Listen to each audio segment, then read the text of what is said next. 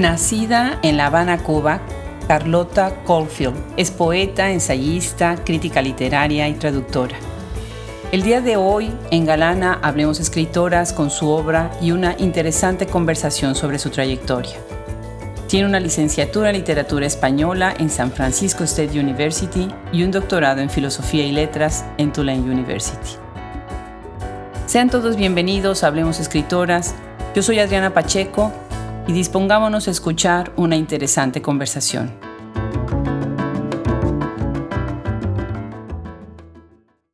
Qué gusto recibir en este micrófono el día de hoy a una escritora cubana. Me encanta el acento de, las escritoras cubanas. Qué gusto tenerte, Carlota. Muchísimas gracias por aceptar ser parte de Hablemos Escritoras. Buenos días, Adriana. Muchas gracias de nuevo por haberme invitado a formar parte de Hablemos Escritoras. Es un verdadero honor estar contigo, con ustedes hoy. No, igualmente. Además, cuando ve uno tu trayectoria, todas las obras que tienes publicadas, todo lo que has hecho, Qué interesante poder compartir con todos los que nos escuchan. ¿Por qué no comenzamos esta conversación con una lectura? Me encantaría que nos leyeras. Había yo pensado en este poema siempre la literatura porque pues hoy vamos a hablar de literatura. Sí, este poema siempre la literatura pertenece a mi libro Los juguetes de Bertrand, Bertrand's Toys, publicado por la editorial Onyx de Barcelona en el 2019. Siempre la literatura. Viví al extremo de todos los límites mientras leía Molloy, Malone Dice y The Unnamable. Es cierto, no entendía nada, pero bebí los libros con gracia y fe. Fue así que en los albores de mi juventud, esa edición tríptica me consagró como una muchacha rara, sola en su secreta vanidad. Creí haber encontrado una atención obsesiva y así pronuncié cada palabra hasta el total agotamiento. No necesité de diccionarios, ni quise preguntar por traducciones, ni escuchar el comentario de ese alguien experto en las novelas. Me dediqué a observar y entré, llevada por una ráfaga de astucia, a la rapidez de lo ilógico, pero con precisión, eso sí, para después desilvanar y desmemoriarme. Nada me impide ahora releer los textos, nada. Cierto miedo, me digo, a entender por fin las palabras. Precioso. Y estás mencionando ahí a Silvia Moloy, qué maravilla, qué buen tributo, ahora que ya no la tenemos con nosotros físicamente, pero seguirá siempre en presencia en todas otras maneras, ¿verdad? Cuéntanos, Carlota, ¿cómo llegas a la poesía? ¿Por qué la poesía? Sí, bueno, en este poema que acabo de leer es un juego también con la literatura de Samuel Beckett, es ah, esencialmente mis referencias. Y eh, siempre fui muy curiosa. Mm, desde niña, las dos grandes pasiones de mi infancia eran hojear las páginas de un diccionario Larousse y, y montar en bicicleta. Oh, y aprendí a leer a los cuatro años y me volví una apasionada de los libros. Le debo realmente mi pasión por la poesía a mi nana Blasa, una viejecita de pelo muy blanco y piel de cobre, y ella fue mi amiga y mi maestra. Siempre me leía y me contaba anécdotas de su familia, de la mía y muchos cuentos. Y también me leía poesías de Becker, de un libro que había sido una de mis abuelas. Realmente nunca entendía lo que escuchaba, ni lo que significaba la palabra poesía, hasta años más tarde en sexto grado, cuando mi maestra Manuela fue la que me dio las primeras lecciones de poesía. Entonces Becker cobró sentido lo curioso es que en lugar de un concurso de poesía, en ese entonces, en sexto grado, gané un concurso de composición. Y te diría, Adriana, que lo primero que escribí fueron poemas para mis padres. Los leí en fiestas familiares y creé unos libros muy curiosos que muy bien podrían considerarse poesía visual. En Cuba lo que publiqué fueron artículos, no publiqué poesía, conservo, todavía conservo una copia amarilla de un ensayo mío sobre Flora Tristán, la feminista y socialista utópica franco-peruana, que escribí cuando era yo muy joven y se publicó en la revista Bohemia. Después empecé a publicar en San Francisco. Mi primer libro fue una plaquette titulada Fanain en 1984 que publiqué yo misma en una edición limitada de 100 ejemplares. Realmente no soy una poeta muy conocida y en verdad me gustaría ser una voz dentro de la vanguardia literaria. sí, y de mi poesía puedo decirte que mi poesía es un coro de muchas voces y una piel con tatuajes múltiples. El escritor cubano Severo Sarduy definió su escritura como transvestismo, metamorfosis continuas, referencias a otras culturas, mezcla de idiomas, múltiples registros de voces y, en definitiva, muchos gestos. Me cautiva esa idea de Sarduy y me parece que se aplica perfectamente a mi obra y con registros diferentes. Mi poesía celebra muchos gestos. Por eso me encanta también lo que dijo John Cage al hablar de las influencias en sus composiciones, ese Here Comes Everybody, que a la vez lo tomó de Finnegan's Wake de James Joyce. Así que encuentras en mi poesía ese Everybody desde Marcial, Safo, Catulo, Anne Sexton, Rilke, Valente, Gilberto Owen y así. O sea que esa es mi poesía Qué maravilla, me transportas a muchos nombres que hicieron mi formación dentro de las letras. Claro que sí, pensar en Sarduy, qué maravilla. Y bueno, pues se ve esa lectura y esa beta de tener todas estas lecturas previas. De alguna manera, tus propios orígenes se permean dentro de tu obra, por lo que yo he leído. Cuéntanos un poco de dónde eres originaria y bueno, siento yo que eso ha hecho también mucho en tu voz sobre el exilio, sobre la diáspora. Cuéntanos sobre eso. Mira, yo nací en La Habana y aunque podía haber nacido por circunstancias familiares en New York, soy una poeta en tránsito, como dice la escritora Aimé Bolaños, de origen irlandés, catalán, sefardita, cubano y canario. Me siento originaria de muchos lugares y de ninguno. Y en japonés existe el término kuni que valora el origen de una persona. A veces me gustaría tener un kuni definido, pero todos mis orígenes se confunden. Eh, en mi poema Por la viva inquietud de la ciudad de mi libro Quincunce hay unos versos que dicen, mi sangre es ya lo suficientemente circular, lo suficientemente mezclada. Claro. Hace poco escribí en el blog que tenemos en Hablemos Escritoras precisamente celebrando el mes de la hispanidad de todos los que tenemos origen hispano y vivimos en Estados Unidos, ¿cómo son estas escrituras desde la diáspora? El exilio, ¿cómo nos marca? Porque tal vez algunos están realmente exiliados por motivos políticos o por otros motivos, pero hay un momento en donde eso ya se borra. El exilio ya no es lo que es importante nada más, sino también cómo reconfigura toda nuestra experiencia, nuestra voz, ¿verdad?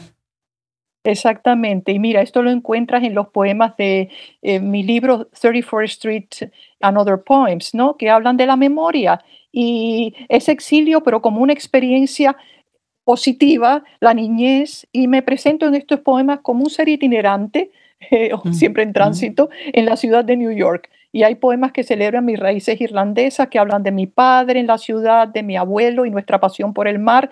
Y es esencialmente un libro que celebra la ciudad de Nueva York. Claro, claro, magnífico. Por otro lado, estudiaste en La Habana y bueno, pues tienes toda esta formación también. Qué importante es la literatura cubana. Cuéntanos de ese tiempo en donde empiezas también como traductora, como editora, de otras maneras de abordar la literatura. Sí, yo estudié historia y arte en la Universidad de La Habana. Mi especialidad fue la historia cubana del siglo XIX y comienzos del XX, que me apasiona la historia de esa época. En arte, lo contemporáneo.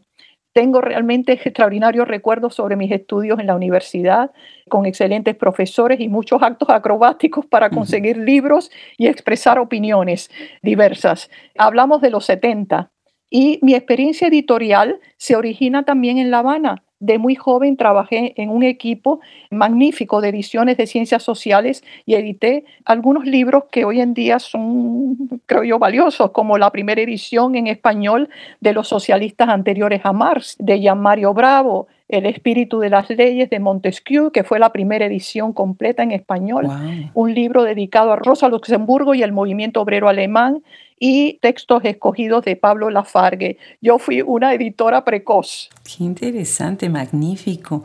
Fíjate que yo hice tanto mi tesis de maestría como de doctorado en literatura, bueno, la de maestría realmente en literatura cubana, con dos autores cubanos, ahorita que estás hablando del siglo XIX, Gertrudis Gómez de Avellaneda y Cirilo Villaverde. Y bueno, pues sí, fue todo un brinco en esa época tan importante, todos los movimientos final del siglo XIX y después principios del XX, con el movimiento precisamente con Lezama Lima y todas estas vanguardias, ¿verdad? Exactamente, y hablas del siglo XIX de Villaverde con la extraordinaria novela Cecilia Valdés. Sí. O sea que... Exactamente, de hecho es eso, es esa obra la que tomo en mi tesis de maestría, ISAB, que es, bueno, pues está considerada... Una obra pionera. Claro, Claro, en la cuestión antiesclavista. Y, Totalmente. Sí, y reclaman el origen, ¿no? Entre España y Cuba de la Avellaneda, ¿no? Exactamente. Sí, pero ella fue una pionera, una defensora, ¿no? Antiesclavista y defensora de los derechos de la mujer. Claro, definitivamente. Bueno, ya mencionaste tus orígenes irlandeses. Qué interesante esta antología que haces, No soy tu musa, antología de poetas irlandesas contemporáneas. Me gustaría mucho saber un poco más sobre tus impresiones después de haber hecho la revisión de estas obras, de estas poetas, sus temas, sus sensibilidades. Y mira, te cuento un poco del origen de la antología porque es interesante y bueno, y, yo siempre trabajo en proyectos con muchos escritores, traductores, etcétera. Esas es la, las colaboraciones me interesan en particular por el aprendizaje, ¿no? Y esta antología No soy tu musa surgió de varias conversaciones con el poeta y crítico inglés John Goodby, especialista en literatura irlandesa y en Dylan Thomas. Y en el 2000, aproximadamente, sí, en el 2000, John viajó al Bay Area como invitado en Finnegan Awake, un festival de escritores irlandeses, un día dedicado a la poesía irlandesa que se celebró en la Universidad de Stanford. Y en ese festival yo asistí como oyente. Ya yo había conocido a Goodby anteriormente en un congreso internacional en Amberes. Esta antología, No Soy Tu Musa, que entiendo fue la primera en su género, bilingüe dedicada a poetas irlandesas contemporáneas, incluye un detallado estudio de Goodby con una versión mía al español sobre la historia y el surgimiento de un valioso corpus poético de autoras irlandesas a partir de los años 60, 70. Eh, no soy Musa incluye poemas de ocho poetas contemporáneas de extraordinaria maestría lingüística y tú hablas de es imágenes poderosas tanto de tipo histórico-social, a mí me interesa mucho la historia de Irlanda y como personal el tema de la identidad, la narrativa del viaje, que está muy relacionado con la diáspora irlandesa y que aparece en mi obra también, los mitos y también las rupturas, porque hay poetas que experimentan con el lenguaje, con la anécdota y la narrativa, rompen y crean un sentido de deslocación en el poema, en contra de toda clasificación. Así que traducir estos poemas fue una forma de acercarme a la historia de Irlanda y de mi propia familia. Qué interesante. Y te leo un poema en particular que a mí me, me interesa de mi libro Cuaderno Neumeister, que se titula Mientras traduzco poemas irlandeses, porque ahí está el tema de la traducción expresado, pienso con claridad.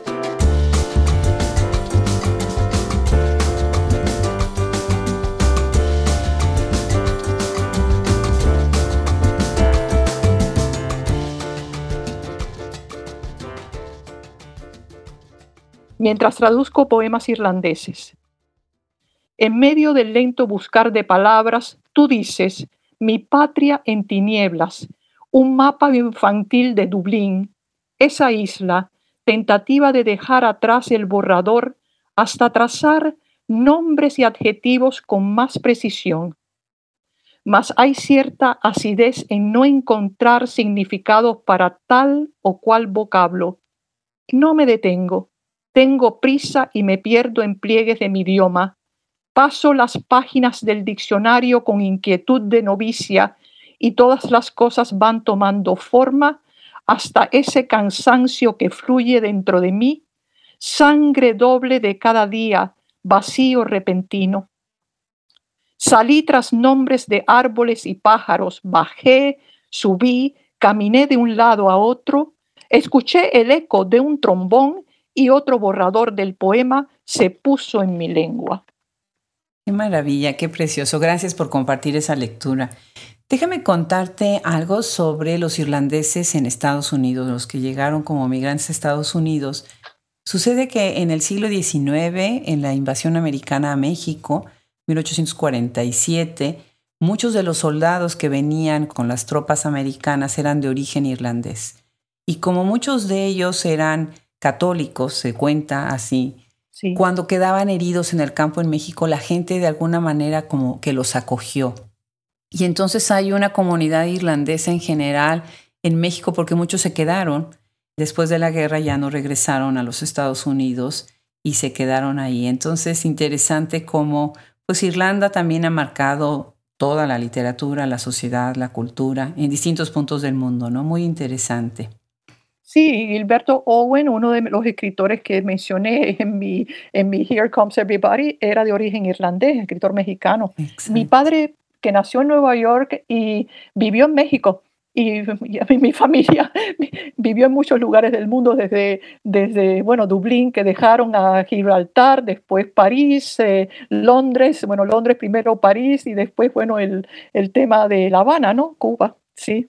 Magnífico, me parece de lo más interesante. Y algo que encontré ahorita estudiando tu obra y tu trayectoria, me di cuenta que tu poema, Carta de una Virgen del Sol a su amante, de tu libro A las puertas del papel, con amoroso fuego, ese termina siendo parte de una composición musical, Kipú del amor, que es de la compositora mexicana Gilda Paredes, ¿verdad? Sí, sí, Hilda Paredes, que es una compositora mexicana radicada en Londres, y a Hilda la conocí cuando ella tenía la cátedra Darío Millón en el departamento de música de Mills College. Y de pronto las dos descubrimos que nos maravilla la pintura de Remedios Varo, la mm. pintura surrealista española mexicana, y así empezaron nuestros diálogos. Y Hilda Paredes se interesa mucho en la poesía, en la literatura, y colabora regularmente con artistas y poetas. Ha compuesto música para teatro, óperas, música para danza, música electroacústica y a Hilda le gustó mucho ese poema de A las puertas del papel con amoroso fuego que se titula Carta de una Virgen del Sol a su amante y me pidió autorización para musicalizarlo. La pieza se presentó por primera vez en Alemania y hace pocos años, bueno, con gran emoción asistí, bueno, virtualmente. El Arditi Quartet presentó la obra en el Palacio de Bellas Artes de la Ciudad de México. Así que fue para mí porque tengo muchos vínculos con el Palacio de Bellas Artes y la Ciudad de México y fue muy emocionante, muy emocionante. Nos encantaría tener a Hilda Paredes en el podcast. Ha de ser muy interesante conversar con ella. Ojalá tengamos en algún momento la oportunidad de conversar con Hilda. Fantástico, es una persona excepcional, sí. Y bueno, cuando nosotros hablamos de moda, a veces como que hay, yo no sé si es nuestra formación de mujeres hechas a imagen y semejanza de, la Virgen María como pretendieron en el siglo XIX educarnos a las mujeres. Siempre tenemos como un pudor, ¿no? No se habla mucho del fashion, de la moda, de qué usas en ciertos círculos, a menos de que pertenezcas a esos círculos. Y bueno, tú eres la primera escritora que yo veo que tiene esta confesión de que tiene una pasión por el fashion, ¿no? Que tiene es una poeta adicta a la moda. Qué interesante, Carlota, encontrarme con estos libros. Muchas gracias por enviarlos. Acá los tengo enfrente de mí. Y bueno, pues desde la portada, bellísima. Cuéntanos, ¿cómo, cómo es que llegas a publicar este libro sobre moda? Bueno, eh, a mí me interesa experimentar con la moda y el libro es, un lúdico, como has podido ver, y tú preguntas, o sea, se enlaza con mi limen a la moda y te contesto citando del libro y solo puedo responder a estas preguntas dentro de los límites de mi propia experiencia. Hay muchas cosas que desconozco, aunque me interesan, y una de ellas es precisamente el extraordinario universo de la moda, que a todo el mundo le interesa la moda, eh, aunque no lo digan, ¿verdad? Sobre objetos quizás sea un poco más sepa un poco más, pero tampoco mucho, a pesar de mis deseos de adentrarme en la naturaleza de las cosas. Quizás sea un poco atrevido de mi parte, eso es lo que me a publicar estas páginas que algunos consideran triviales, pero ¿acaso eh, nuestra existencia no está llena de esas trivialidades? Preguntémonos, ¿no? Y no es gracias a muchas de ellas precisamente que nuestra vida tiene fantasía y este libro incluye anécdotas personales, referencias históricas y populares. Aquí celebro tanto lo efímero como lo que no pasa de moda. Exhibo muchas piezas de mi ropero y con ellas mi libertad de expresión personal. La clave de un look original, como digo, no reside en la ropa que llevamos puesta, sino en el estilo que uno logre. Hay que lanzarse sin miedos a la aventura maravillosa de descubrir nuestro cuerpo y nuestros gustos más genuinos. La moda es arte. Y te voy a citar, Adriana, tres opiniones que aparecen en el comienzo de mi libro, que a mí me gustan mucho y que son un puente también hacia los textos del libro, que incluye varios sobre perfumes, ¿verdad? Incluye sobre sombreros, sobre paraguas, etc. Y dice el semiótico Juan Eduardo Cirlot, en el qué de las cosas subyace el qué del mundo. Me encanta. Sí, la diseñadora inglesa Vivian Westwood dijo, tu vida es mucho mejor si llevas ropa que provoque admiración. y después de Coco Chanel, algo que me gusta, dice, la moda no existe solo en los vestidos, la moda está en el cielo, en la calle, la moda tiene que ver con ideas, la forma en que vivimos, lo que está sucediendo. Y es esa atención, ¿no? De poner en todo, ¿no? Así que a veces hay un falso pudor. Y recuerdo cuando yo presenté el libro, este libro de Fashionable, que se publicó en español y, en otra edición en inglés, en un par de universidades, es interesante porque encontré una reacción muy interesante por parte de los estudiantes, de los jóvenes, ¿no? De, de más de muchachos que de muchachas, algunas muchachas, pero la reacción que se interesaron en la moda, sí, esto me, me resultó muy curioso, sí. Claro, porque además estás diciendo, ¿no? Son objetos históricos, filosóficos, estéticos, cómo de alguna manera el marketing nos lleva a ciertos usos y después vienen como rupturas, momentos de ruptura, que pasa como, por ejemplo, en la literatura tienes una corriente que está escribiendo de cierta manera y de repente viene un breakpoint y en ese momento ese parteaguas nos va a llevar hacia otro lado. Me encanta. Exacto, lo que tú dices, Adriana, y lo, el libro habla de esto, ¿no? De, uy, hay que crear su propio estilo, tus propias decisiones y no dejarse atrapar por este mundo tan a veces extraordinario, pero controlador de la publicidad, ¿no? Sí. Claro. Pienso ahorita en la imagen, por ejemplo, de Sardoy con todas estas túnicas y todo este orientalismo que se hizo tan famoso en una época ahí a principios del siglo XX, pues en varios lugares, en varios puntos de Latinoamérica, ¿no? Sí, y me hablaba también, a veces te tiene ese falso pudor sobre, porque bueno, no es superficial hablar de la moda, etcétera, como me decían un par de amigas, y no, pero al principio cuando se publicó este libro. Y en un ensayo que hay sobre zapatos, a mí me gustan mucho los, mucho los zapatos, que se titula Calzarse en tiempos de crisis, andante autobiográfico, yo digo, en tiempos de crisis la gente sueña con zapatos de diseñador. Y yo no sé por qué, pero son estadísticas que han sido publicadas, etcétera, etcétera. Bueno, me decía irónicamente un amigo muy poco interesado en asuntos de moda, pero Samuel tiene razón. No importa que los bancos quiebren, que el desempleo aumente por día, ni que los conflictos bélicos se agudicen, tampoco que el clima esté como un tío vivo y que un día haga calor y el otro nieve. Vivimos tiempos interesantes y peligrosos y superficiales y corruptos y caros y llenos de fanáticos, en particular de un tipo curioso, el apasionado por el calzado fuera de serie, y si es de diseñador famoso, mejor que mejor. Genial, también esta cuestión de la ironía y de la broma, ¿no? Muy interesante. Carlota, tú has ganado varios premios, varias becas. ¿Para qué han sido estos fondos para esta investigación? ¿Qué has investigado gracias a estos fondos? Sí, antes de contestarte a esta pregunta, te quiero mencionar algo, que Fashionable es esencialmente un homenaje a mi madre Ada, una creadora de perfumes y una maga de la belleza. Mm. Y también hay muchas mujeres presentes en mi libro, un anecdotario que se encuentra desde Cleopatra hasta Elsa Chiapirelli, Isabella Blow, Lady Gaga, entre otras tantas mujeres que han definido y han revolucionado la moda esencialmente. Por eso quería mencionártelo, sí. Qué maravilla, qué maravilla, claro que sí. Bueno, ya veo que parte de los fondos ha sido también para esta investigación. ¿Para qué otras cosas ha funcionado esto?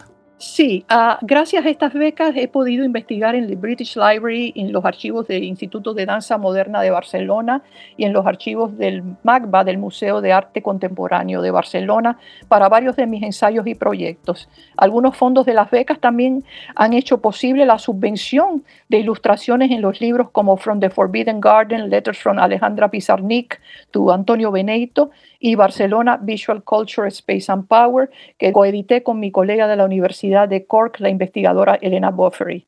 También gracias a una beca pude contribuir a la realización del documental Ligans, The Art of the Catalan Painter Carma Riera, con la joven realizadora catalana Ona Vega, directora artística de documentales. Y también estas becas me dieron la oportunidad de pasar varios veranos en Barcelona investigando sobre danza para una serie de, ensayos ya publicados y un libro que aún no acabo de terminar. Sí. La última beca fue de la Universidad de Barcelona, facilitó mi investigación en los archivos del artista, poeta y dramaturgo catalán Joan Brossa para otro proyecto que espero que se termine en el 2023. Wow, qué interesante, qué activo y qué maravilla poder contar con esos recursos para hacer investigación y seguir creando. Maravilloso. Y bueno, dentro de eso tienes un grupo de investigación en la Universidad de Barcelona. Cuéntanos, ¿qué hace este grupo? Es Poesía y Educación. Sí, es un grupo internacional de investigación que tiene su centro, como dices, en la Universidad de Barcelona y trabaja en diferentes proyectos sobre poesía, entre ellos estudios sobre la poesía experimental, arte, poesía y archivos y educación, por ejemplo. ¿no? El grupo es muy activo en organización de simposios y publicaciones y está dirigido por la doctora Gloria Bordons y el grupo tiene en la actualidad una beca del Ministerio de Ciencia, Innovación y Universidades de España para un proyecto dedicado a que se titula Poéticas liminales en el mundo contemporáneo, creación, entrenamiento y compromiso social. Qué maravilla, qué maravilla todo lo que se hace también en comunidad, ¿no? Y la investigación que se hace en grupos en este tipo de grupos de investigación siempre es muy valiosa y atraviesa más fronteras, logran muchísimas más cosas. Bueno, pues regresemos al libro Los juguetes de Bertrand, que además me encantó el título. Y ahí está Antonio Clapés, está en su introducción diciendo algo sobre ti. Permíteme leerlo. Dice, Caulfield no parte de una visión falseada de la memoria, como una parte de la narrativa y de la poesía posmoderna sino que de cuestión en cuestión avanza y llega a la gran pregunta, que no admite respuesta, el por qué, a partir de lo cual se relativiza todo. ¿Qué tan importante es para ti relativizar todo? ¿Cuáles serían tus parámetros para hacerlo? Mira, es difícil a veces cuando los críticos e-, escriben, tú no, a veces no saben ¿no? Por, dónde, por dónde viene, cuáles son los puentes, pero Clapés en su introducción a este libro, Los juguetes de Bertrand, dice que mi escritura se está buscando a sí misma constantemente, se está reinventando, y poesía, palabras como objet trouvé, y él habla de Duchamp, el espíritu de Duchamp y de Miró en esta escritura, y él se refiere, creo yo, en términos generales a la creación y a su estado de fluidez, y es como ¿no? O si quieres un observar, que a mí me gusta observar muy de cerca las cosas. De ahí que me interese tanto la poesía del cubista francés Pierre Verdi. Esto se puede apreciar en mis poemas flashes. Y debo tratar de encontrar la gran pregunta en poesía, así que no lo sé. en cuanto a esta, estas búsquedas, ¿no? Sí. Sí, estoy de acuerdo contigo. A veces lee uno las críticas, las reseñas, los verbs y dice uno, bueno, tengo que hacer una relectura de mi propia obra, ¿no? Muy interesante. Una de las cosas que veo también en tu trabajo es la hibridez de géneros. Estás buscando siempre estas intersecciones entre los elementos líricos, la poesía, la música, el sonido. Me gusta muchísimo, por ejemplo, tu uso de las repeticiones, porque precisamente hace referencia al sonido, pero también a los silencios, que es una manera muy maestra de poder usar la poesía. Cuéntanos sobre tu técnica, Carlota. ¿Cómo escribes? ¿Cuáles son tus temas? ¿De qué manera tú abordas un tema cuando lo estás ya empezando a visualizar? Bueno, la música tiene gran influencia en mi obra, como puedes ver en Los juguetes de Bertrand, este libro que se divide en tres partes, ¿no? Que tú tienes, y la primera entre cajas chinas, esta idea de incluso de la búsqueda, ¿no? De viajes tanto reales como espirituales y de la escritura como tal. O sea, son ideas, imágenes que vienen y yo no tengo realmente una gran disciplina para escribir. A veces es viene la idea y simplemente a escribir, ¿no? Hay escritores y escritoras, poetas que tienen una disciplina diaria, yo no la tengo. Y a veces una pieza de música, como por ejemplo la segunda parte del libro, con un pico abierto de pájaro, está dedicada a la, música, en particular al jazz, y es eso, el trombón, por ejemplo, de, de Neumeister, fue lo que provocó, ¿no? Todo esto, una creación de una serie de poemas. Y hay muchos protagonistas en los poemas como Coltrane, el propio Neumeister, Feldman, Masoleni. Te encuentras esto, ¿no? Que de pronto, ¡pum!, surgen,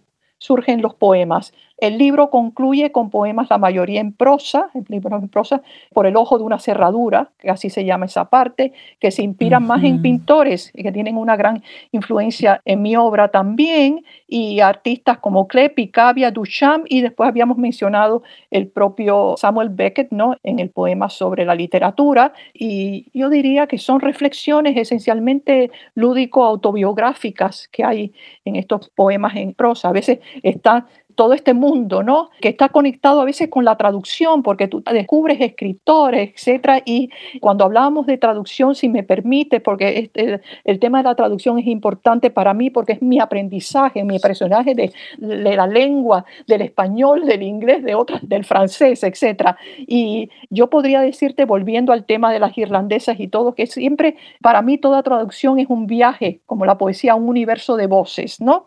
uno los dos, un aprendizaje de tonos, un ejercicio en imaginación y musicalidad y una búsqueda de posibilidades lingüísticas, pero a la misma vez un constante tropezar con las limitaciones de equivalencias en todo idioma. Y eso a la hora de escribir también. Yo soy, como es poeta, una traductora intermitente, con proyectos diversos y muchos de ellos en colaboración con otros poetas y traductores y traductoras. Y he sido muy afortunada, te digo la, la verdad, Adriana, porque he colaborado en la traducción de mi propia poesía al inglés con Angela McEwan y Mary G. Berg y al italiano con el poeta Pietro Civitarreale desde niña, y esto está relacionado con mi poesía también, con esa inquietud que existe y que se ve en mi poesía, en mi familia escuché una gran variedad de acentos musicales de palabras que no comprendía, pero que realmente me fascinaban. Y aunque el español era el idioma por excelencia entre los míos, el catalán, el francés, el inglés y a veces el alemán y el italiano reclamaban espacios en las conversaciones. Mi padre usaba algunas expresiones catalanas e inglesas de vez en cuando y me parece que lo estoy escuchando entre familiares y amigos las lenguas se cruzaban. Y te digo, mis dos primeras palabras, las primeras palabras que aprendí fue tata, que es una palabra en bantú, eh, que significa padre, y noya, que es en una palabra catalana que significa niña, y que son todavía dos joyas en mi vocabulario. Así que también yo diría, para mí el reto verdadero comenzó al querer traducir poesía y esto se une con el, libro también de No soy tu musa y aunque las dificultades han sido en realidad lo más estimulante, como escribir poesía es un reto también. Me apasiona el proceso de traducción y lograr el tono, como en el poema, el tono de la voz es lo más difícil y como soy aún una principiante en el arte de la traducción, mi aprendizaje se enriquece cuando trabajo en proyectos con otros traductores y traductoras que tienen mejor oído que yo. Por ejemplo, recientemente, y es un libro que quiero hacerte llegar en algún momento, publiqué, colaboré en un proyecto muy interesante con el poeta cubano Jesús Barquet, que reside en, New Mexico, y en la mm. traducción de 55 poemas del inglés al español de Mercedes de Acosta de origen hispano-cubano y figura fascinante de la época dorada de Hollywood. Es un libro que se titula Imposeída y ha tenido tres ediciones, una en Estados Unidos, otra en Cuba y la tercera en España. También con Barquete he colaborado en otros proyectos. Somos realmente un buen equipo. Y un dossier en inglés siempre trabajamos con otros poetas y bueno, nos asesoramos, etcétera. Eso es lo interesante de este tipo de trabajo de traducción. Un dossier dedicado al poeta español José Ángel Valente que se publicó en una revista que se llama Puerto del Sol, no sé si todavía se edita, de la Universidad de Nuevo México. También, mira, he colaborado con muchos traductores en proyectos de libros, con Stacy McKenna, y te menciono algo para cerrar este tema de la traducción sobre el libro de No soy tu musa. Como traductora te ayuda muchísimo conocer a las poetas, a los poetas, y ese fue mi caso al hacer la edición de No soy tu musa. Y el título, por cierto, del libro es Not Your Muse, título de un poema de Paula Mehan que aparece en el libro. En particular, los intercambios con Paula Mehan y Rita Ann Higgins fueron muy revelantes y enriquecedores. También tuve el honor de presentar la antología en una de las presentaciones en el Instituto Cervantes de Dublín y leer mis versiones y recibir comentarios del público, observaciones sobre mi traducción porque el aprendizaje nunca termina.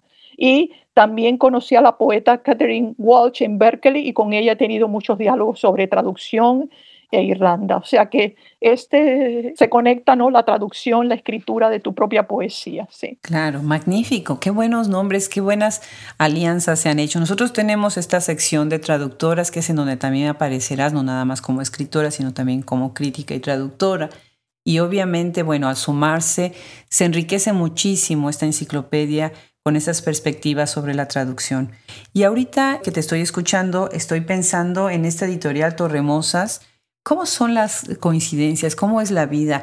Hace un par de días me entrevistaron sobre Hablemos Escritoras en una, es una persona en la India, en Nueva Delhi, que tiene un proyecto preciosísimo sobre enseñanza de español y él ha hecho traducción de algunas escritoras, precisamente con este sello editorial Torremosas, hablamos de eso, y yo le pude mostrar en la ACID, le pude mostrar en la pantalla en ese momento las portadas de tus libros que venían de la misma casa editorial. Platícanos un poco de esta editorial Torremosas. Bueno, yo viví en Nueva York y recuerdo que leí en el periódico, era un periódico, el periódico La Prensa, ¿no?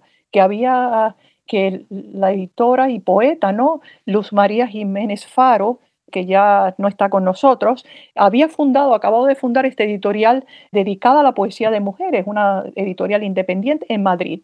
Y entonces recuerdo yo que le escribí, ¿no? Y empezamos nuestro diálogo. Ya ellos publicaron un libro, que por cierto no está en la lista de mi libro, un libro mío, y he tenido durante los años, hemos eh, tenido muchos proyectos. Este propio libro, Imposeída, eh, Marta Porpeta, la editora, ya está a cargo de la editorial hoy en día, y se interesó muchísimo en el proyecto de Barquetti mío y publicó esta edición que ha sido muy bien recibida por la crítica.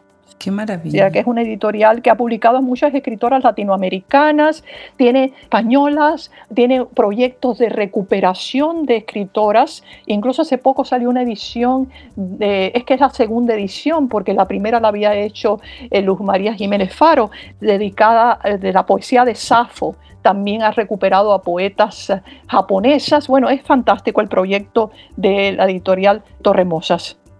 Entonces está ubicada en Nueva York. No, la editorial está en Madrid. La editorial yo, está en Madrid. yo descubro la existencia de la editorial porque publican, se publica en este periódico, una, en la prensa, una nota cuando Luz María empezaba la editorial, así hace muchos años, sí. Qué maravilla. Déjame ahorita recordar el nombre. Me va a costar trabajo pronunciar el apellido, entonces déjame por lo menos decir ahorita el nombre del proyecto este en la India, español por dentro que se ha hecho un trabajo maravilloso para difundir el español. Yo no sabía, el segundo idioma extranjero que se habla en la India es el español, entonces hay un gran interés por la obra y las traducciones al español y mucha gente aprende, aprende español, maravilloso. Cuéntanos sobre multimedia, que también tienes trabajo en eso.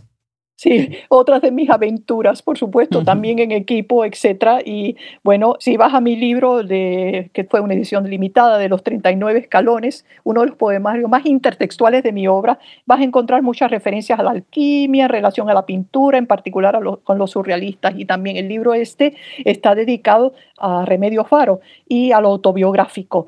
Se hicieron unas ediciones muy limitadas, una en San Francisco, Venecia, español-italiano, traducida por Pietro Chivita Reale, otra en Los Ángeles, una bilingüe español-inglés, y después se hizo un multimedia con el subtítulo A Poetry Game for Discovery and Imagination, en un formato CD-ROM en 1999. Hoy en día es imposible ver nada de esto en estas nuevas computadoras. Esa época yo estaba fascinada con el tema de la multimedia. Es un formato ideal realmente para este tipo de poesía que me gusta hacer, ¿no? Este tipo de poesía hipertextual.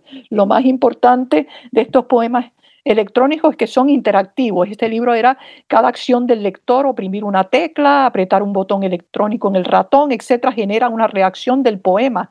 Y hay textos que estaban ocultos se muestran o cobran vida propia y algunas veces se acompañan de, se acompañaban ¿no? ya, de música y sonidos. De hecho, gran parte del libro está oculto a primera vista la curiosidad del lector, ¿no? de la lectora que pone, que descubre ¿no? estos aspectos de hipertextualidad e intertextualidad latentes en los poemas.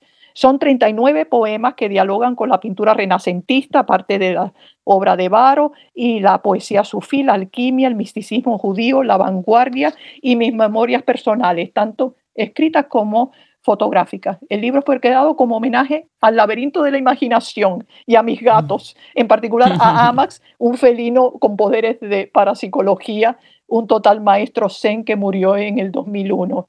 Sí, este es un proyecto. El otro fue el experimental, en cuanto al experimentalismo. Un ejemplo sería el, otra aventura en unos disquetes Visual Games for Words and Sounds de 1993, anterior, que se hizo bajo la guía de uno de mis maestros, este libro electrónico de hiperpoemas a los que llamé collage poems, término del poeta norteamericano Jack Foley. Es un libro experimental, fue pensado como homenaje a la vanguardia internacional. Ya sabes que me interesa mucho todo lo relacionado con el, eh, el avant-garde y al misticismo. Hay poemas a lo Dada que juegan con ideas budistas, referencias a literatura española medieval, a Joyce. También aparece John Cage y es una presencia importante, así como la música del compositor norteamericano Alvin Curran. Hay poemas en inglés, alemán, español e italiano. Y es un homenaje a la danza moderna, porque cuando yo empecé este proyecto yo había asistido a un workshop, a un taller de danza con una alumna de Alvin Ailey y me sentía muy inspirada, así que la danza tiene un papel eh, importante. O sea que es, es viajes a diferentes temas y hoy en día son imposibles de ver en las nuevas computadoras, como ya mencioné, y podemos quizás hablar de un arte efímero de computadora por los que mis collage poems fueron un producto típico de nuestro tiempo, donde todo padece realmente de una rápida condición perecedera, ¿no? Y para terminar de comentarte sobre estos proyectos, hay otro proyecto que empecé en el 98, 1998, que empecé a editar en Barcelona, San Francisco Corner, an online journal dedicated to the avant-garde, una de las primeras revistas de literatura en la red. Fue pionera en su época y editamos varios números interesantes sobre las vanguardias, tanto catalanas, hay un número dedicado a John Cage, y bueno, con colaboración y artes, poesía experimental, con colaboraciones de, de artistas y eh, escritoras y escritores de, de todas partes. Qué interesante. un poco, este es un resumen de, mi, de mis actividades de multimedia. Ahora, me encanta, me encanta. Qué avant de verdad. Fueron pioneros, ¿no? Ahora pienso en todas las escritoras que tenemos que han trabajado tanto con digitalismos y con toda este hipertexto, intertextualidad y con toda la cuestión de multimedia.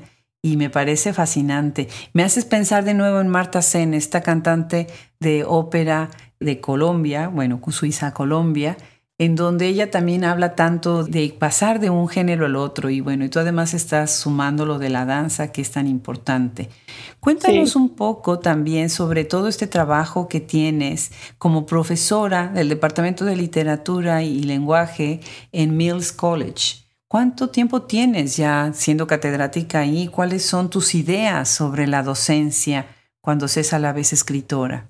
Sí, bueno, ahora Mills College es Mills College at Northeastern University, ¿no? Exacto. O sea, que ha cambiado y llevo desde enseñando desde el 1992 con espacios que he ido a enseñar en, en Londres y también en Holanda.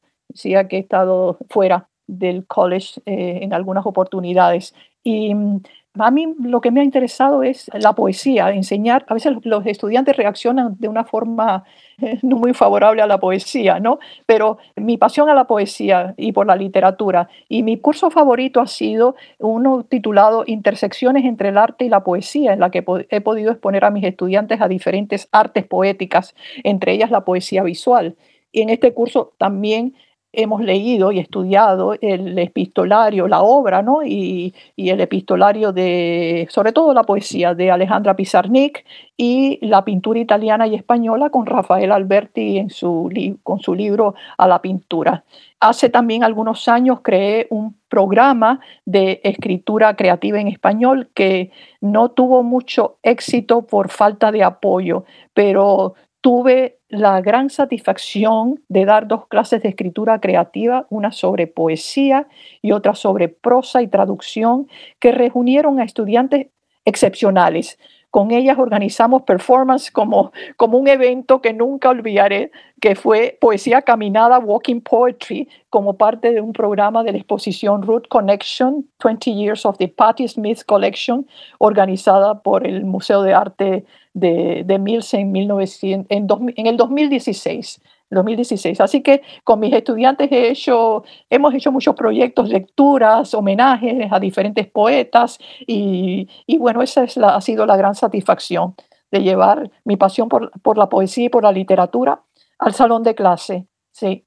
Qué maravilla. Se han de divertir muchísimo tus alumnos, han de estar muy contentos con tus cursos y bueno, pues qué rico que enriqueces tanto estos cursos para interesarlos un poco más sobre la poesía que es tan, tan hermosa y tan importante. Pues, ¿qué viene ahora, Carlota? Estás hablando de muchos proyectos, de muchas otras cosas, pero también en tu obra personal, en tu obra individual, ¿qué viene? ¿Qué viene? Bueno, yo acabo de publicar un libro muy especial, que es un libro, digamos, de arte, son poemas visuales que he diseñado en colaboración con el, con el artista catalán Calleja y que se acaba de publicar en Irlanda en una colección que se titula Se Mondada de, de una editorial que es famosa por estos libros de vanguardia. Se llama Red Fox Press, que está en County Mayo. Y este libro es fascinante, tiene una, son poemas visuales, tiene una, una introducción de un semiótico y especialista en estos temas de Jordi Marrugat y un epílogo del profesor también y experto en ah, no solamente en, en tema del hotel, sino en perfumes y en moda que hace el, prólogo de mi libro Fashionable es uh, Robert Davison, que es profesor de la Universidad de Toronto. Así que esto es una colección que el libro se llama Gromit, Gromit, y son poemas donde Calleja y yo estábamos en un congreso en Barcelona y nos ponemos a hablar sobre hoteles y el tema de los hoteles que han tenido una presencia que recordamos, ¿no? hoteles que visitamos cuando niños, en nuestros viajes, etc. Y de pronto surgió este libro que es muy curioso. A ver si en alguna oportunidad te puedo hacer llegar un, un ejemplar. Sí. Me encantará, me encantará leerlo, claro que sí. Carlota, qué fascinante. Y el otro proyecto, y a mí me, me, encanta dibujar y empecé a dibujar muchos pájaros, me encanta dibujar, empecé en Nuevo México precisamente hace unos años, cada día dibujo algo y acabo de, acabo no, el libro se terminó el año pasado y ahora busco editorial y un libro que se titula Aligrafías, Wingraphies, es eh, un libro sobre pájaros, mm. sobre los, todos los pájaros que que encontré, que he encontrado en Nuevo México y está traducido por la poeta neoyorquina Sacha Reiter y estamos en estos momentos, está en manos de una editorial a ver si, a ver si lo quieren publicar. que el tema de las aves, el tema de los pájaros, tan fascinante. ¿Cómo Tan fascinante. O sea que ese es mi, mi, último proyecto, además de unas traducciones que estoy haciendo de cuentos del escritor chicano Scott Duncan. Wow. Celebro mucho ese libro sobre pájaros. Yo siempre pienso que cuando me retire ya totalmente retirada me voy a volver bird watcher. Sí. Porque los pájaros, los animales en general me fascinan y los pájaros me parecen un misterio que hay que descubrir y que hay que explorar muchísimo más. Es un mundo, un mundo fascinante. Sí, sí, definitivamente. Mil gracias por aceptar esta invitación. Qué interesante perfil tienes. Los invito a todos los que nos están escuchando. Busquen su obra, busquen su página web, todo el trabajo que está haciendo Carlota Caulfield. Y bueno, pues mil gracias por acercarte el día de hoy. Hablemos Escritoras, enriqueces muchísimo nuestra conversación. Muchas gracias a ti, Adriana Pacheco, por todo el trabajo extraordinario que haces y por haberme invitado a Hablemos Escritoras. Al contrario, Carlota, en nombre de todo el equipo, un abrazo grande hasta California. Bien, y otro hasta Austin, Texas.